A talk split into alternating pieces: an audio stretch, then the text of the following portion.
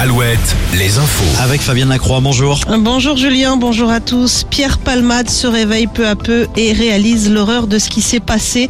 Déclaration de la sœur de l'humoriste cet après-midi dans un communiqué transmis à l'AFP.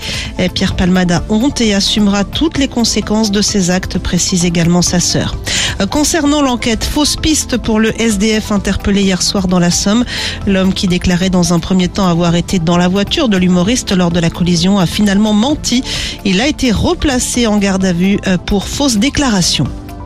Un hommage national sera rendu vendredi à Robert Ebras, le dernier survivant du massacre d'Oradour-sur-Glane, décédé le week-end dernier à l'âge de 97 ans.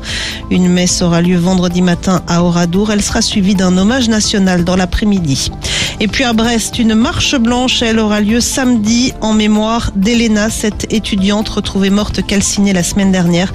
C'est sa famille qui organisera ce rassemblement. Les médecins libéraux manifestent cet après-midi à Paris. Mobilisation pour demander une hausse des tarifs de consultation, mais aussi pour protester contre une proposition de loi permettant aux patients de ne pas passer par eux pour prendre rendez-vous chez un kiné ou un orthophoniste.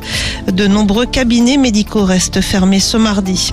La réforme des retraites, les débats se poursuivent à l'Assemblée nationale et cet après-midi, la première ministre Elisabeth Borne a un peu modifié le projet initial concernant les carrières longues. Pas plus de 43 ans de cotisation pour les salariés qui auraient commencé à travailler avant 21 ans. Le texte initial prévoyait 44 ans de cotisation pour les carrières longues. Rappelons que les syndicats appellent à une cinquième journée de manifestation jeudi avant des blocages à compter du 7 mars. Les sports avec du foot ce soir. Paris Saint-Germain accueille le Bayern de Munich pour le compte des huitièmes de finale allée de la Ligue des Champions. Et puis en basket, on joue en National 1. Poitiers reçoit les Sables d'Olonne.